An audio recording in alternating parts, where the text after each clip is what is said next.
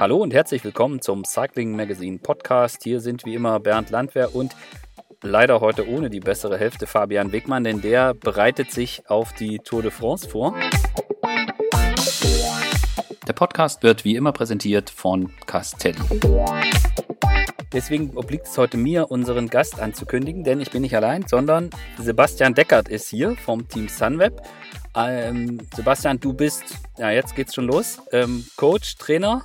Was ist genau deine Funktion beim Team Sunweb? Hallo Bernd, erstmal. Ja, ganz genau. Ich bin äh, Coach, das heißt, ich bin mit dabei bei den Rennen, äh, betreue da die Fahrer und den Staff, wenn es um, um, äh, ja, um die Taktiken geht, wenn es um um die Logistik geht und bin ebenso auch noch Trainer von einigen Fahrern im World Tour Team. Genau, ihr habt da beim Team Sunweb, habt ihr da eine Trennung? Also es gibt zum einen die Trainer, zum anderen die Coaches. Kannst du das kurz erklären? Ja, ähm, oder gibt es das ja nicht so mehr? Im, doch. Doch, das gibt es schon auch. Es gibt verschiedene Gruppen. Es gibt nicht nur Trainer und Coaches, sondern auch noch ganz viele andere verschiedene Expertengruppen.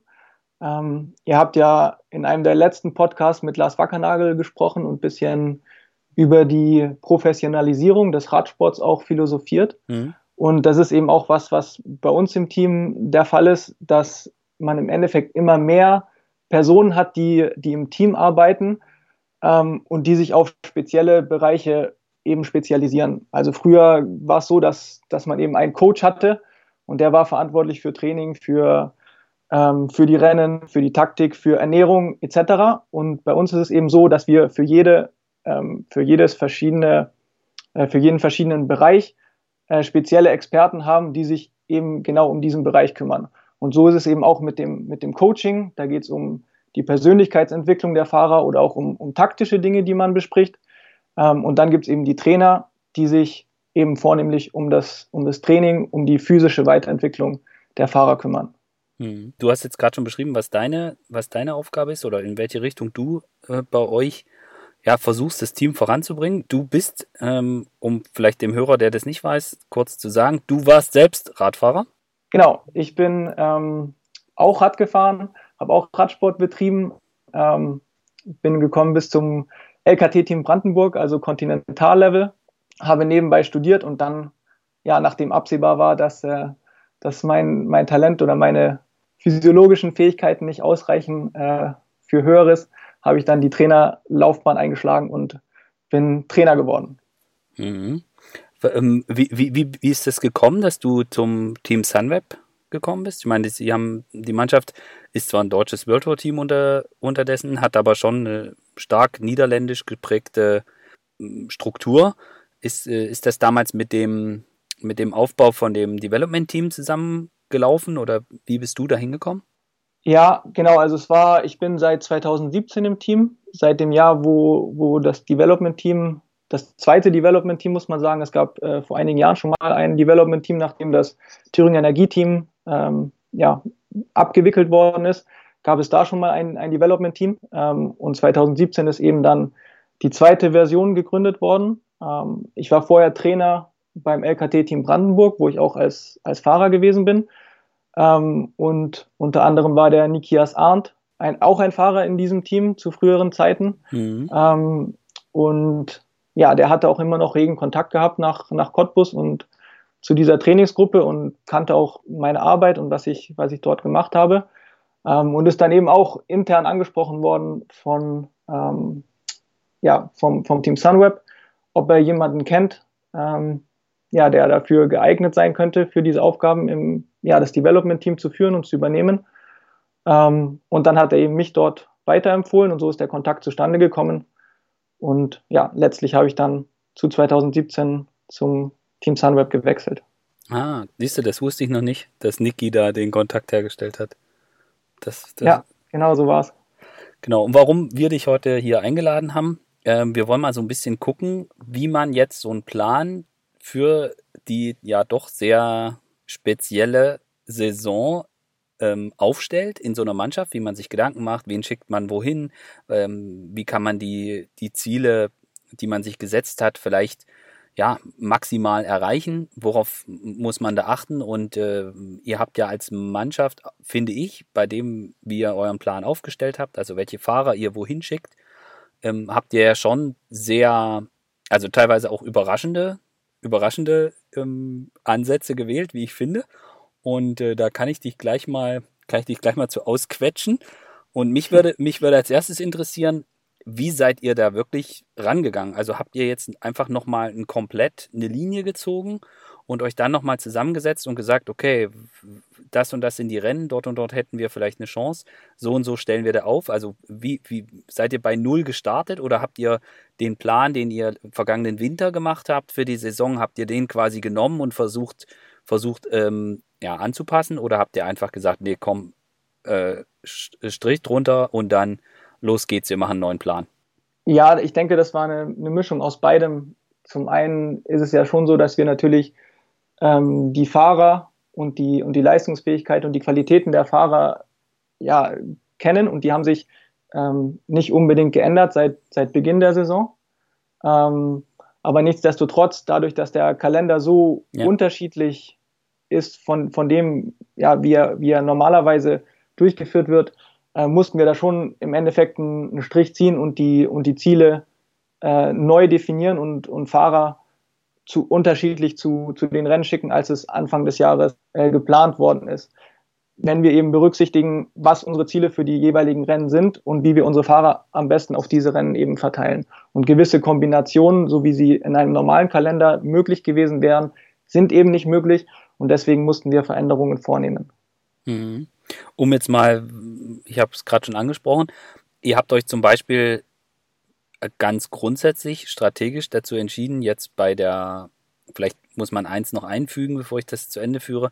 Äh, ihr habt ja eine Mannschaft, die sehr sich verändert hat zu, zu diesem Jahr hin. Also gerade auch mit dem Abgang von Tom Dumoulin geht es äh, viel stärker um nicht nur um die Klassiker mit Tisch Benot, sondern ihr wollt insgesamt offensiver fahren. Das hat man ja auch schon gesehen bei den Rennen, die es bisher gegeben hat. Aber ihr habt auch so ein bisschen eure Ziele etwas verschoben, also weg vom von wir wollen bei einer Grand Tour aufs Podium, wobei ihr euch sicherlich nicht dagegen wehren würdet, wenn das gelingen könnte. äh, aber ihr wollt, ihr wollt äh, weg von diesem Ziel hin lieber auf Etappensiege Klassiker und eher, eher, eher offensiver und breiter agieren.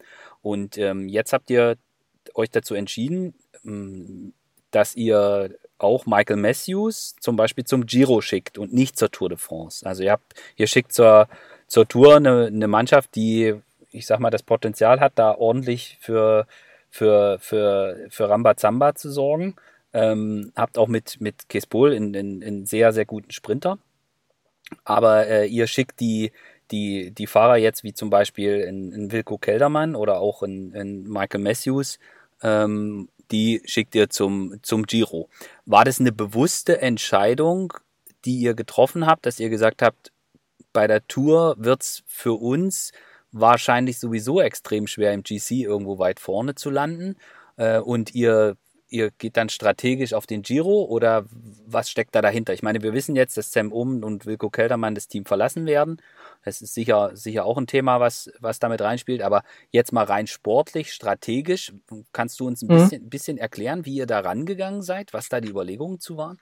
Ja, ich möchte nochmal darauf eingehen, was du gerade gesagt hast. Also, wenn man die Entwicklung des Teams ansieht über die vergangenen zehn Jahre, dann sieht man ja, dass, dass irgendwo immer ein, ein Wechsel stattgefunden hat und dass sich das ja. Team verändert hat von einem, von einem Pro-Kontinental-Team, äh, was dann seinen Fokus eher auf den, auf den Sprints hatte mit, mit einem Marcel Kittel oder was dann später äh, einen Fokus hatte auf den Klassikern mit John Degenkolb mhm. äh, und später dann sich entwickelt hat äh, zu, zu einem Team, was, was auch um die Podiums bei einer Grand Tour äh, im Gesamtklassement mitfahren kann mit, mit Tom Dumoulin. Und so ist es eben jetzt wieder, dass es, dass es ähm, eben eine Veränderung gibt. Mhm aber dass, dass im Endeffekt das Team und, und der Ivan schon immer eine Vision haben, äh, wie das Team auch in der, in der Zukunft aussehen soll.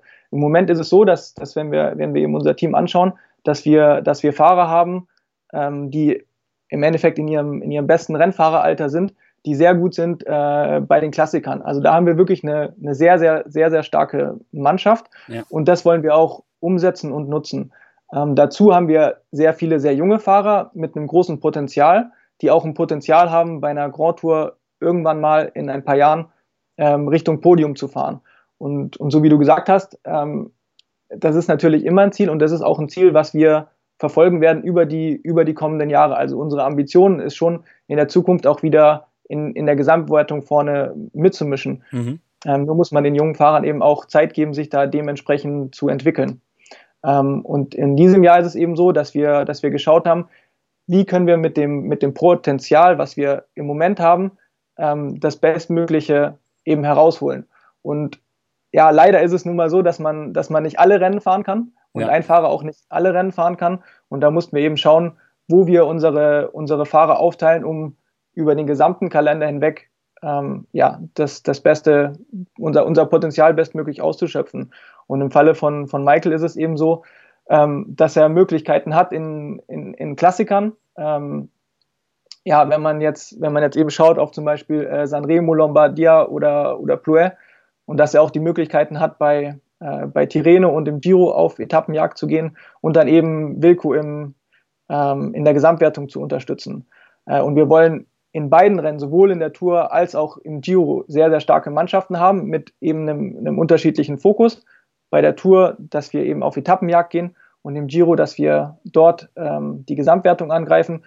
Und aus unserer Sicht äh, haben wir so für beide Rennen eine sehr gute Line-up, wo wir ähm, uns erhoffen, dass, dass wir eben auch unsere Ziele dementsprechend erreichen können. Mhm. Also das ähm, das ist nach, total nachvollziehbar und ich sag mal, gerade mit, mit Sören, also Sören Krag Andersen und mhm. äh, Tisch Benot, aber dazu auch jetzt jemand wie jetzt Kees Bull, wo ich mal gespannt bin, wie der sich, wie der sich dann schlagen wird ähm, bei der Tour, weil es macht ja schon den Eindruck, als hätte er auch nochmal noch mal einen Sprung gemacht. Äh, Mark Hirschi, klar, also das sind, das sind schon ich hat es Rambazamba-Truppe genannt. Also es ist schon mhm. was, wo man das, was ihr ja auch schon zu Beginn der Saison jetzt auch bei Paris-Nizza oder bei anderen Rennen angedeutet habt, halt wirklich sehr offensiv sein, äh, was ihr dort durchziehen könnt. Trotzdem ist es ja so, dass man dadurch, dass jetzt Bling zum Giro geht, äh, kann er halt viele von den Frühjahrsklassikern nicht fahren. Mhm. Ähm, und es war ja, wenn ich mich ans letzte Jahr zum Beispiel zurückerinnere, da hat er ja schon häufig betont, dass er das auch gut findet, gerade jetzt die Ronde oder so als Rennen, dass er sie, die Rennen gut findet. Wie, wie sehr seid ihr da als Mannschaft gefordert, dann da, ich sag mal, eine gewisse Kompromissbereitschaft der Fahrer auch einzufordern? Oder ist das so, dass ihr, dass ihr dann, wenn ihr die Pläne macht, hinterher dann alle auseinandergehen und sagen, ja, das ist die beste Lösung, äh, anders geht's nicht? Ja, ich meine, den, den perfekten Plan für jeden einzelnen Fahrer, es sind so viele Fahrer im Team, das ist, das ist schwer zu erreichen, aber alle Fahrer sind so professionell eingestellt. Ich meine, es ist, es ist ihr Beruf und sie sind, ähm, ja, sie müssen da auch mit, mit Höhen und Tiefen umgehen können. Und alle sind aber so professionell eingestellt, dass sie, dass sie wissen, dass sie am Ende natürlich für sich selber, aber letztlich auch für, für das Team fahren. Mhm. und ähm, dann bei den Rennen, wo sie am Start sind, auch, auch das Beste äh, geben. Und, und es hilft niemandem weiter, das ganze Jahr drüber nachzudenken, hätte und könnte ich doch bei, bei diesem oder jenem Rennen starten, sondern die Fahrer müssen sich auf das konzentrieren, was, was wichtig ist. Und, und, und so ist auch Michael, der ist ein, ein absolut siegeshungriger und, und super ehrgeiziger Fahrer. Ansonsten wäre er nicht so, so erfolgreich. Ja. Und er wird auch bei den Rennen, wo er am Start ist, ähm, hungrig sein und, und, und alles geben, äh, um, um dort erfolgreich zu sein. Und wie gesagt, über, über Dinge nachzudenken, ähm, ja, die, die jetzt im Endeffekt nicht, nicht in, ja, die, die entschieden sind, das, das macht auch für ihn keinen Sinn. Ja. Natürlich ist es so, dass er, dass er im Kontakt ist mit, äh, mit, mit seinem Coach und auch, auch mit, dem, mit dem Management, wo über die Dinge gesprochen wird. Aber wenn wir zum Rennen kommen, dann ist er 100%, 100 professionell und ähm, ja, macht da zu 100% seinen Job. Mhm. Das heißt, um jetzt nochmal zurückzukommen zu dem, wie euer Plan entstanden ist, ihr habt euch mit einem mit einem, mit einem Kalender hingesetzt und dann die Fahrer zugeteilt oder hat man äh, also wie, wie kann ich mir das wie kann ich mir das mhm. konkret wie kann ich mir das konkret vorstellen oder hat dann hast du einen Plan gemacht und äh, Rüdi Kemner hat einen Plan gemacht und dann habt ihr die Pläne zusammengeworfen oder wie ja. wie, wie, wie kannst du das beschreiben wie ihr das gemacht habt ja ich habe es ja vorhin schon mal kurz angesprochen ja. dass dass eben im, im Radsport jetzt oder in unserem Team ganz viele verschiedene Expertengruppen an, an verschiedenen Dingen arbeiten. Und all diese Expertengruppen geben im Endeffekt ihren, ihren Input zu ihrem spezifischen Feld, also die Trainer zum, zum Training, wie ist der, was hat der Fahrer für, für physische Qualitäten, wofür, wofür ist er geeignet, in welchem äh, Trainingszustand ist er. Die, die Coaches geben, geben ihren Input, wie kann man die Rennen taktisch angehen, ähm, genauso wie, wie unsere, ähm, wir haben, haben Leute, die, die im Endeffekt die, die Kurse analysieren und schauen, wo kann wer besonders viel ähm, Zeit rausholen, wie muss man Zeitfahren angehen, etc. Mhm. Und all dieser Input, der wird zusammengefügt und dann gibt es eine Gruppe, die, die eben dann den Gesamtüberblick hat und die sich, ähm, ja, die das Ganze koordiniert und die gibt dann einen ersten, einen ersten Vorschlag raus, wie man die Rennen angehen könnte.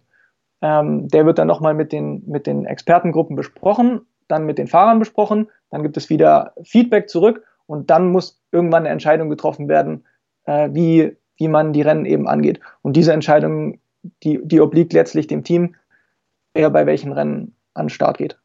Mhm. Wer, wer ist da so der, wenn es mal, ich kann mir vorstellen, dass wenn mehrere Leute darüber reden, wird es nicht die, äh, wird man nicht immer auseinandergehen und die eine Meinung haben. Wer ist derjenige, der dann am Ende den, den Hut aufhat und dann quasi entscheiden muss, wir machen das so oder so?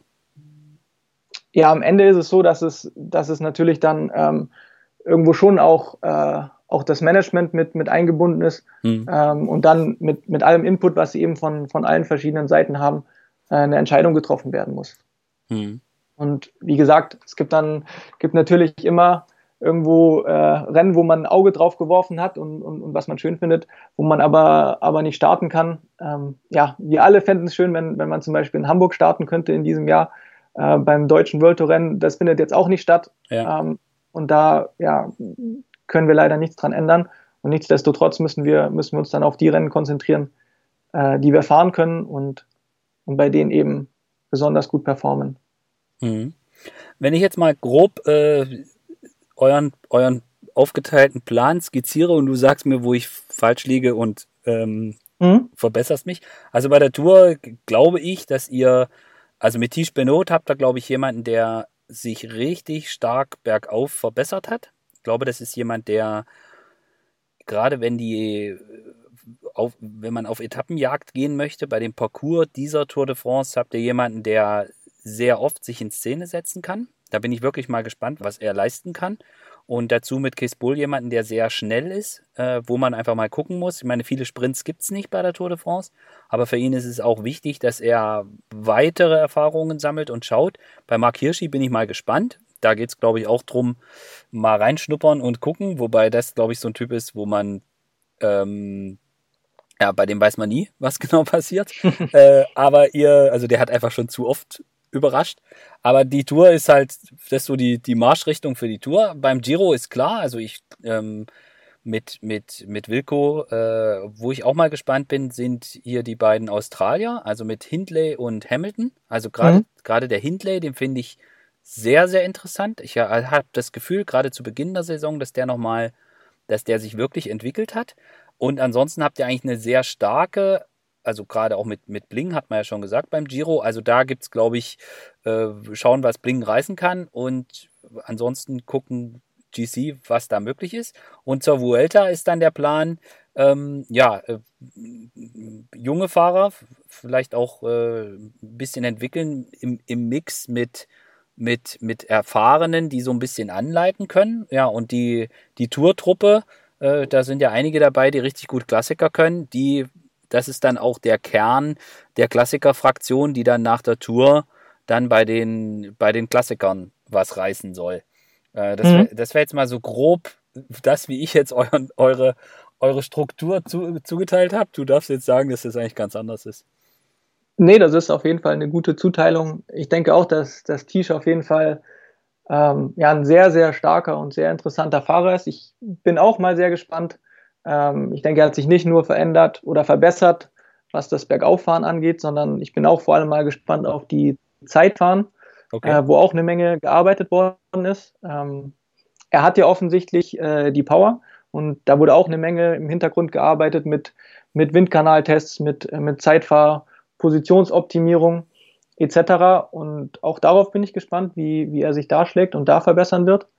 Ähm, und in der Tat auch, auch Kees hat, hat wirklich wieder einen Sprung gemacht, äh, was, sein, was sein Level angeht. Und ich bin auch schon sehr gespannt, ähm, wie er sich schlagen wird bei der Tour. Und ich denke auch, dass er, dass er da auf jeden Fall konkurrenzfähig sein wird.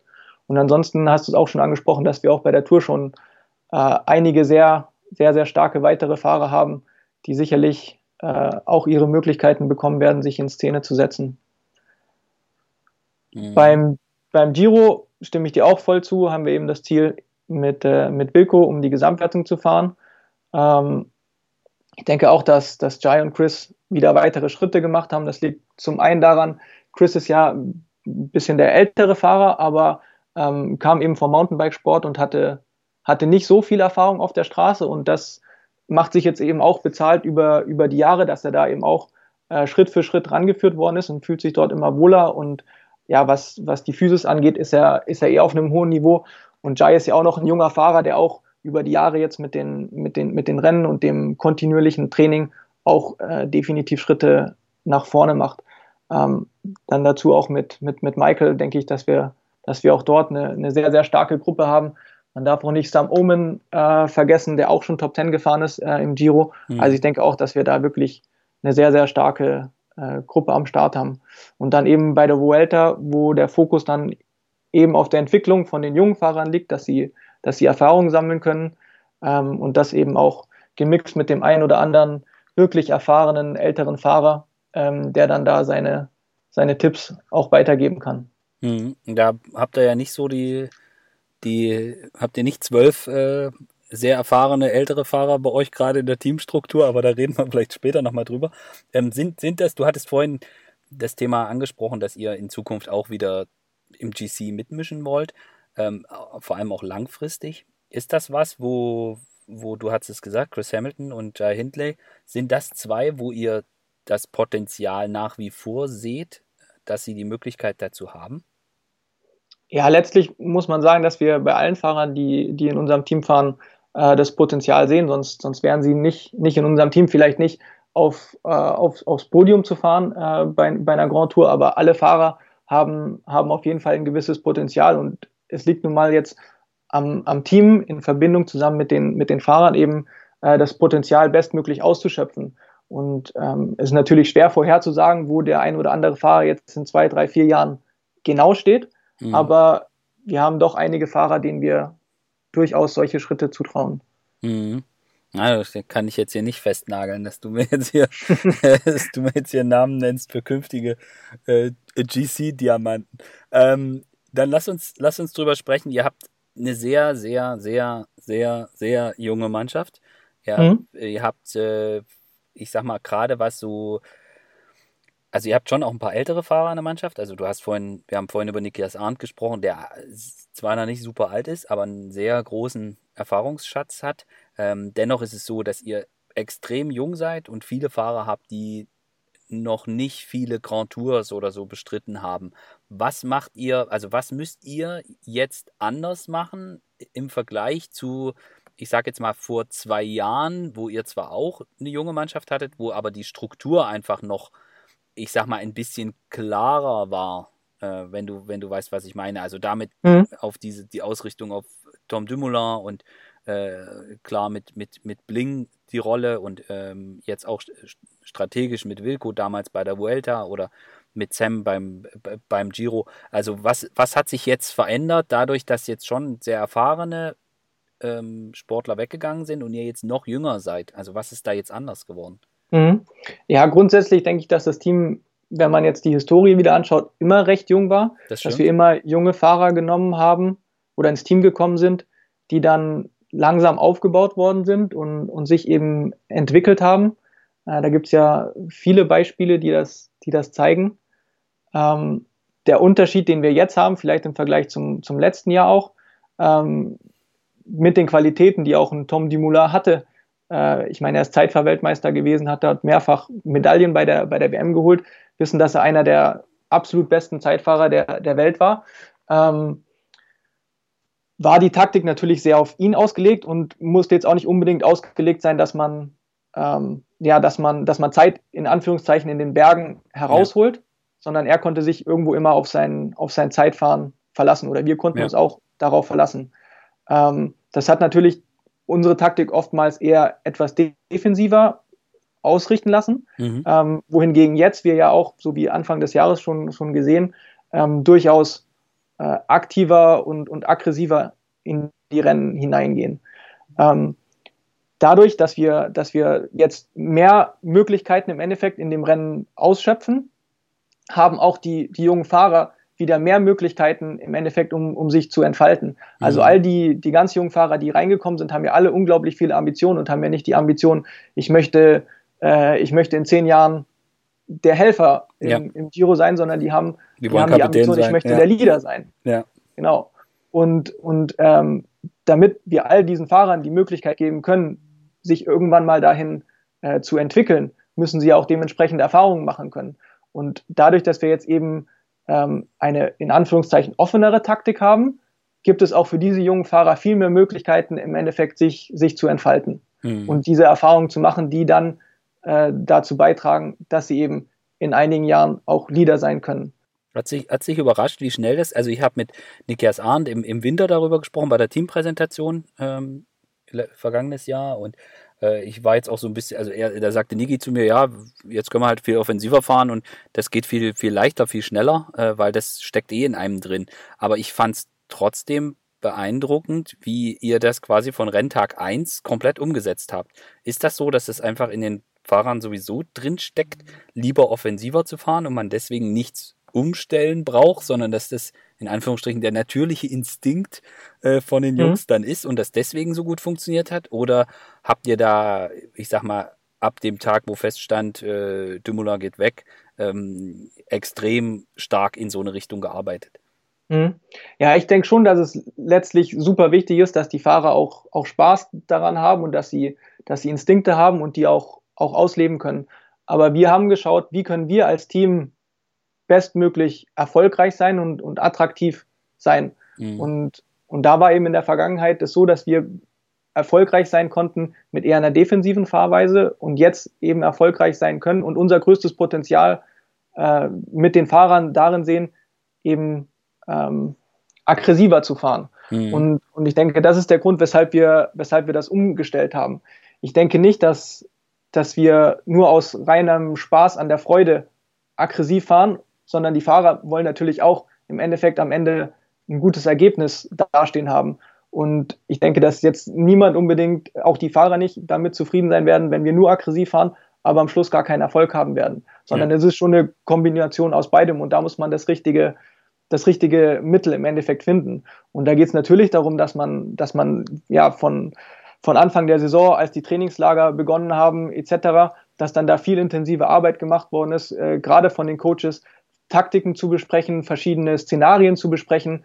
Ähm, nicht, dass, dass wir jetzt genau wissen, welches Szenario im Rennen zutrifft, aber wenn wir einfach über verschiedene Szenarien äh, sprechen, dann haben die Fahrer schon, schon, schon eine ganz andere Grundlage, dann auch ähm, eben wirklich bewusst auf, auf Situationen äh, zu reagieren und, und dann ja für uns eben dementsprechend auszulegen.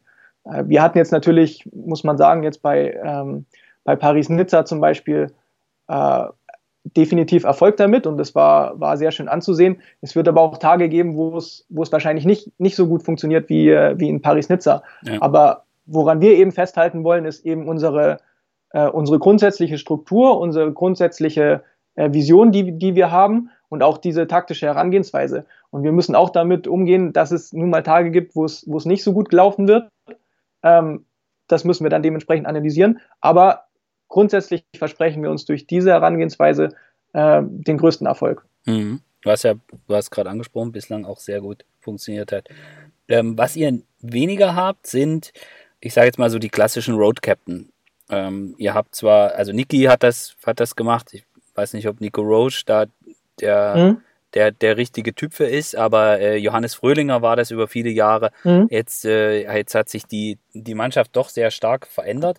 Ist das was, wo ihr jetzt auch äh, aktiv dran arbeiten müsst, da, ich sag mal, diese Position auch wieder so zu besetzen? Denn gerade bei jungen Fahrern, gerade die, ich sag mal, neue Erfahrungen sammeln sollen, ist es ja schon so, also man kann nicht mehr heute äh, irgendwo hinfahren zu irgendeinem Rennen in Australien und da mal mitfahren und Erfahrungen sammeln, mhm. sondern da ist Druck da und Vollgas. Und da ist es ja gerade für junge Sportler, die jetzt neu in der World Tour sind, es ist ja so eine so eine so, so ein Road Captain eine sehr sehr wichtige Bezugsperson. Mhm. Ist das was, wo, wo ihr jetzt einfach aktiv dran arbeiten müsst, äh, um da auch zu gucken, okay, wer kann da die die Rolle, die keine Ahnung in Johannes Fröhlinger oder so hatte, wer kann die jetzt ausfüllen oder stand das quasi mit Saisonbeginn schon fest? Ja, genau, du sagst es ganz richtig. Also wir hatten, wir hatten da einen Johannes Fröhlinger und auch den Roy Kolvers, mhm. äh, der auch seine Karriere beendet hat und jetzt ähm, zum, zum Development-Team äh, gewechselt ist als Coach, ähm, die da natürlich ja über Jahre hinweg äh, eine Konstante waren im Team. Ähm, wo auch zum Beispiel Niki, als er ins Team gekommen ist, natürlich eine Menge von, von Johannes und von, von Roy gelernt hat. Ja. Ähm, das ist natürlich auch was, was wir auf der Agenda haben, dass wir, dass wir daran arbeiten müssen. Ähm, wir haben einige Fahrer, die, die sehr kommunikativ sind und, und das auch sehr gut können, wie jetzt zum Beispiel auch äh, Nico Roach, den du angesprochen hast. Mhm.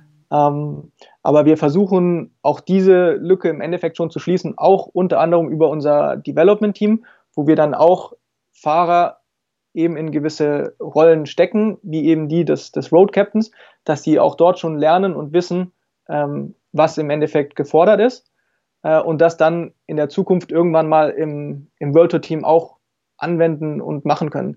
Natürlich ist es so, dass sie, wenn sie jetzt den Sprung machen ins World Tour Team, erstmal die Erfahrungen sammeln müssen, weil die Rennen ja doch etwas anders ablaufen als, als, ähm, als ein 2.2-Rennen in, in Frankreich. Mhm. Ähm, aber nichtsdestotrotz, was gefordert ist und, und was, was zu tun ist, das wissen sie im Endeffekt schon. Sie müssen jetzt nur eben die, ähm, weitere Erfahrungen sammeln und auch Selbstbewusstsein sammeln, dass sie, dass sie das dann ähm, in der World Tour anwenden können. Aber es ist auf jeden Fall was, ja, woran wir arbeiten und was wir, was wir auf dem Schirm haben, wo wir dann nach kommunikativen und, und intelligenten Fahrern suchen, also die eine, die eine besondere Rennintelligenz haben, die das Rennen durchschauen können, die auch ihre Teamkollegen ähm, gut beurteilen können äh, und dann eben ja dann später mal in, in diese Rolle reinkommen äh, mhm. oder reinwachsen sollen. Mhm. Mhm als nun der, der, der Rennplan stand und ihr gesagt habt, okay, so und so machen wir, so und so machen wir das, habt ihr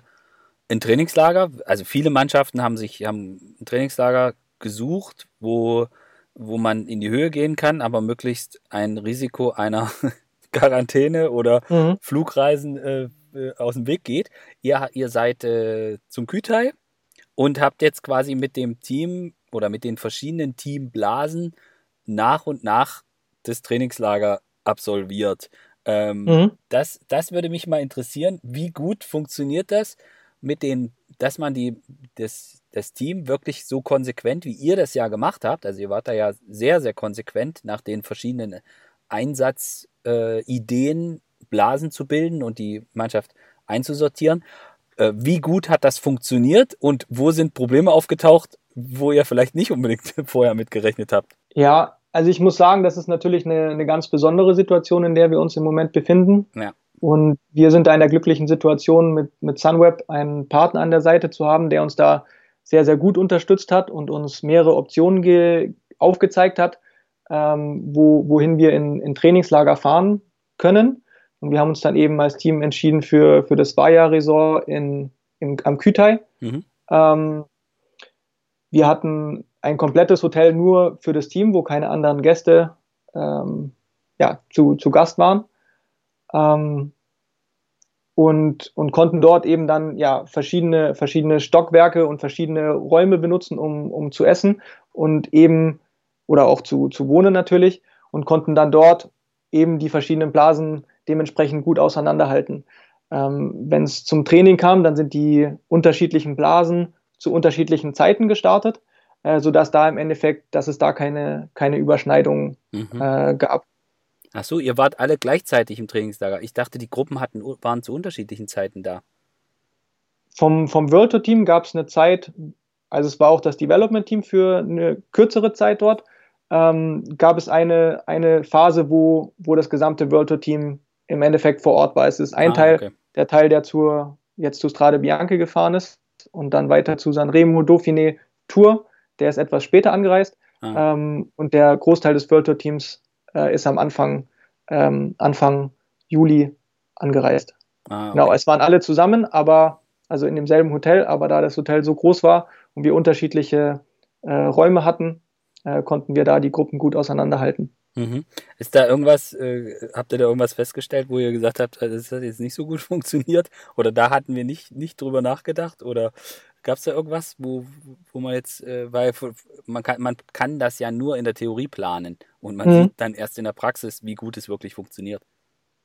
Ja, ich meine, es ist natürlich schon so, dass, dass, dass die ganze Corona-Situation irgendwo ein bisschen abstrakt ist und, und es ist dann eben auch an dem, am, am Team, ähm, alle Beteiligten dementsprechend gut zu, zu informieren und, und einfach die Wichtigkeit dieser Maßnahmen herauszustellen mhm. und, und dann einfach, ja, sich darauf zu verlassen, dass alle so professionell damit umgehen und, und, und sich an diese Maßnahmen halten.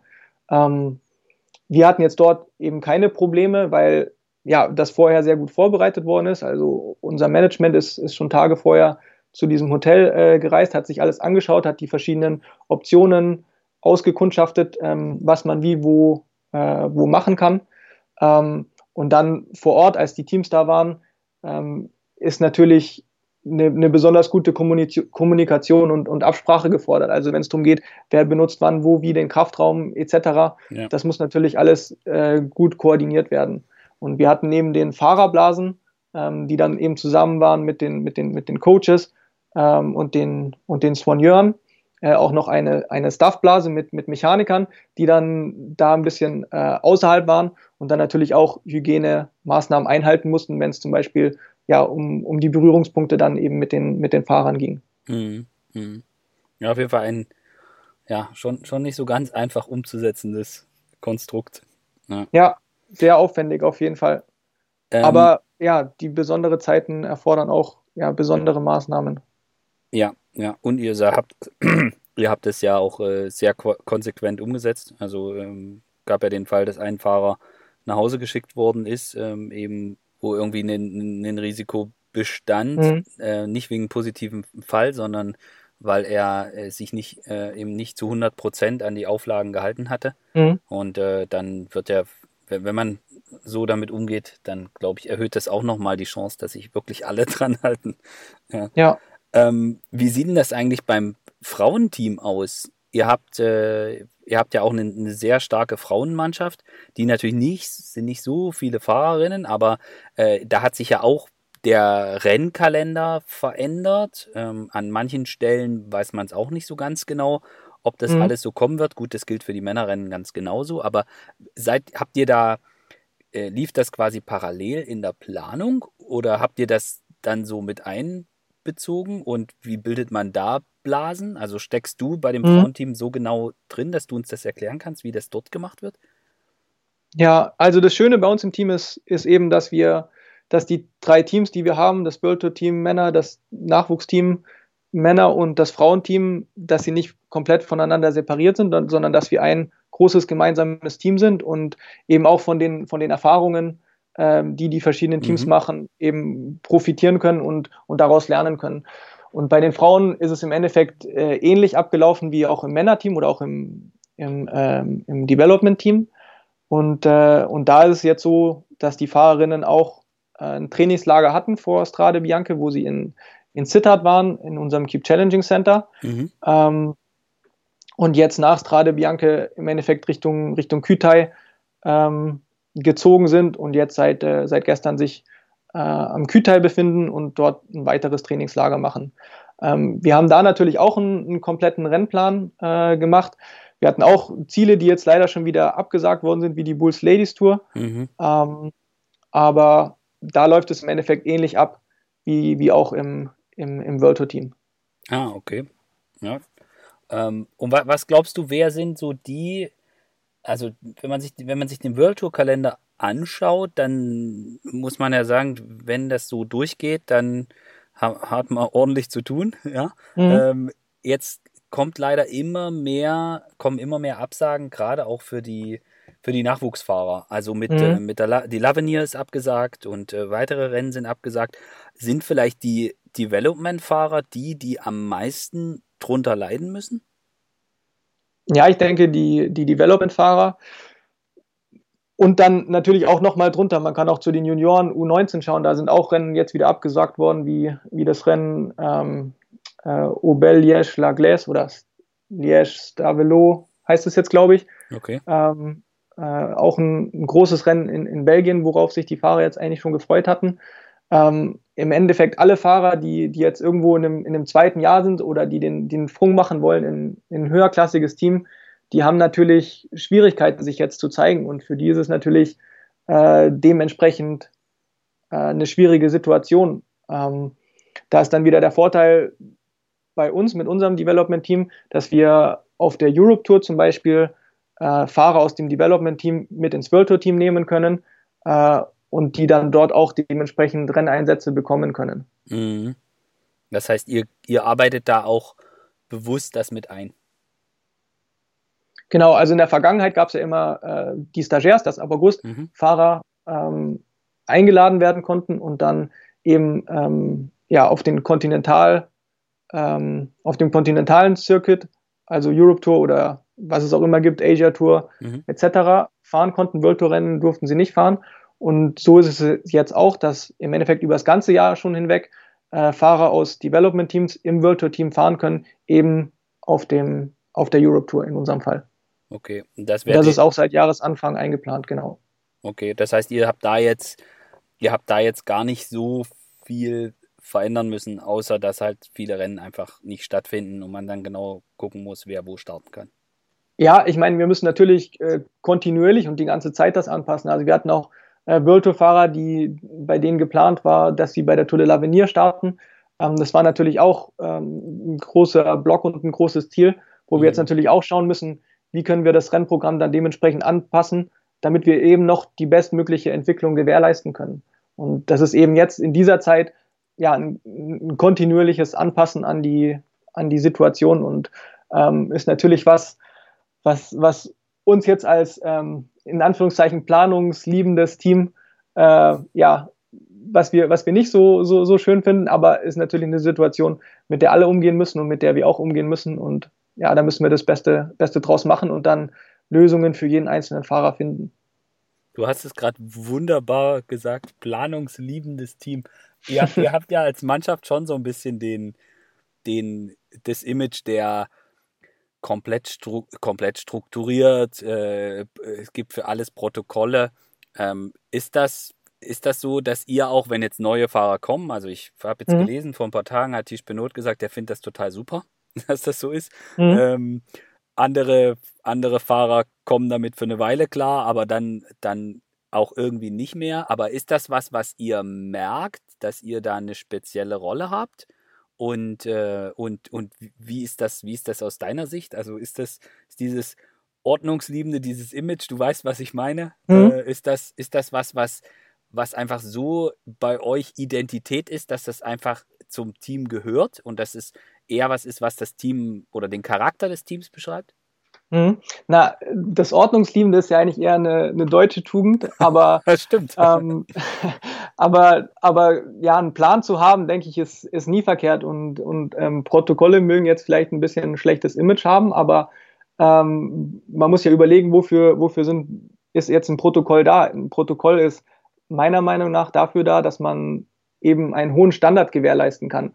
Also wenn man jetzt irgendwo ins Labor geht und, äh, und einen ein, ein, ein Test macht, dann gibt es da auch ein gewisses Protokoll, eben um eine hohe Qualität sicherzustellen. Und genau dasselbe wollen wir auch machen. Also wir haben natürlich ein Protokoll, wenn wir irgendwie ähm, besonders warmes oder besonders kaltes Wetter haben oder wie, wie die Soigneure ähm, das ISO in die Flaschen zu machen haben. Wir wollen jetzt nicht, dass ein Swanny äh, sechs Löffel in, in eine Flasche schüttet, weil er irgendwie die rote Farbe so, so cool findet und ein anderer denkt sich halt, naja gut, ein halber Löffel reicht auch aus, sondern wir wollen einen hohen Standard die ganze Zeit gewährleisten können. Und dafür müssen eben nun mal Dinge niedergeschrieben werden, damit es auch für, für jeden klar ist und man sich da eben dementsprechend gut orientieren kann. Und wenn Protokolle dazu dienen, dass man eine besonders hohe Qualität gewährleisten kann, dann kann ich das absolut nur befürworten. Mhm. Und es ist andersrum auch so, dass natürlich, was jetzt gerade Planung angeht, umso früher wir planen können, was jetzt zum Beispiel den Rennkalender angeht, oder können wir natürlich den Kalender umso besser gestalten.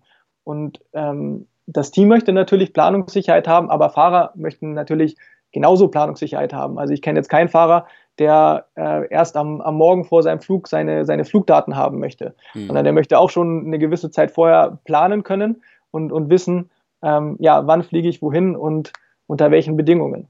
Mhm. Verständlich. Ja, du hast gerade angesprochen, ähm, auch die langfristigen Planungen sind natürlich in diesem Jahr beeinflusst von der Situation. Wir haben darüber gesprochen mit junge Fahrer, wo kann man sie einsetzen und so mhm. weiter. Merkst du, dass die, ich sage jetzt mal, Planung für nächstes Jahr, übernächstes Jahr, dass sich das in dieser Saison stark verändert hat bei euch im Team? Also, dass ihr viele Sachen nach hinten geschoben habt äh, mit dem, was ihr macht, oder läuft das mehr oder weniger wie jedes Jahr? Ja, es sind schon einige Dinge, die man natürlich verändern muss. Also normalerweise hatten wir immer in der Woche nach der WM äh, das erste Teammeeting, wo alle neuen Fahrer zusammengekommen sind, wo man sich getroffen hat und ähm, ja, erste, erste ähm, Fotoshootings gemacht hat oder, oder ähm, Bikefittings gemacht hat. Mhm. Durch den jetzigen Kalender wird sich das natürlich verschieben und, und wir müssen da einen anderen Termin für, für finden. Ähm, natürlich ist jetzt auch die, ähm, die Dichte äh, eine andere geworden. Also das, der, der Rennkalender 2021, der beginnt ja nicht irgendwie dann äh, anderthalb Monate später, sondern der wird wieder im Januar beginnen. Ja. Ähm, und, und dementsprechend muss man dann das natürlich auch in Betracht ziehen, wenn man, wenn man eben die Rennen zum Ende der Saison hin plant. Mhm. Das heißt, es verschiebt sich schon, viele Sachen verschieben sich schon. Ja, eine, eine gewisse Verschiebung ja, gibt, es, gibt es zwangsläufig. Ja. Ähm, ja, dann, dann äh, würde ich dich zum Abschluss noch fragen, was, auf welches Rennen freust du dich am meisten? Und äh, was ist so das, wo du sagen würdest, ja, wenn das eintritt, dann war auch diese etwas komisch verkorkste Saison 2020 großartig, wenn was passiert. Ja, also sich da auf ein spezielles Rennen festzulegen, ist natürlich schwierig. Ich das denke, musst, dass, musst du jetzt aber machen. dass, dass jedes Rennen, ich denke, dass jedes Rennen auf seine eigene spezielle Art und Weise irgendwo toll ist und wir müssen froh sein um jedes Rennen, was, was stattfindet. Mhm. Ähm, nicht nur irgendwo auf World Tour Niveau, sondern auch, auch drunter, auch ähm, in den Junioren-Kategorien oder den Amateur-Kategorien. Jeder, der sich, der sich im Radsport engagiert und jeder, der ein Rennen austrägt, äh, ja, verdient auf jeden Fall eine Menge Respekt und, und wir müssen da eigentlich über jedes Rennen froh sein, ja. äh, was, was dieses Jahr stattfindet. Und jedes Rennen ist auf seine eigene Art und Weise sehr, sehr besonders. Ich bin froh dieses Jahr, wenn, wenn, wenn alle Fahrer erstmal gesund durch die Saison kommen, dass wir, dass wir eben nicht solche bösen Stürze erleben, wie, wie wir sie im letzten Jahr erlebt haben. Ähm, ich denke, das, das ist das Wichtigste. Leider wurde Sebastians Wunsch nicht erfüllt. Der Podcast wurde einen Tag vor dem verheerenden Sturz von Fabio Jakobsen bei der Polen-Rundfahrt aufgenommen. Ähm, ich denke, wenn wir, wenn wir weiter gut an unseren, unseren Plänen arbeiten und daran festhalten und, und eben alle verschiedenen Bereiche im Team gut arbeiten, dann, dann werden wir auch, auch Erfolg haben ähm, bei den verschiedenen Zielen, die wir uns gesetzt haben. Und das wäre, ja, das, das ist eigentlich für mich das, das Wichtigste. Mhm deinem Wunsch kann ich mich nur anschließen. Das geht ja auch in viele Richtungen, nicht nur mit Stürzen, sondern gerade auch mit Corona.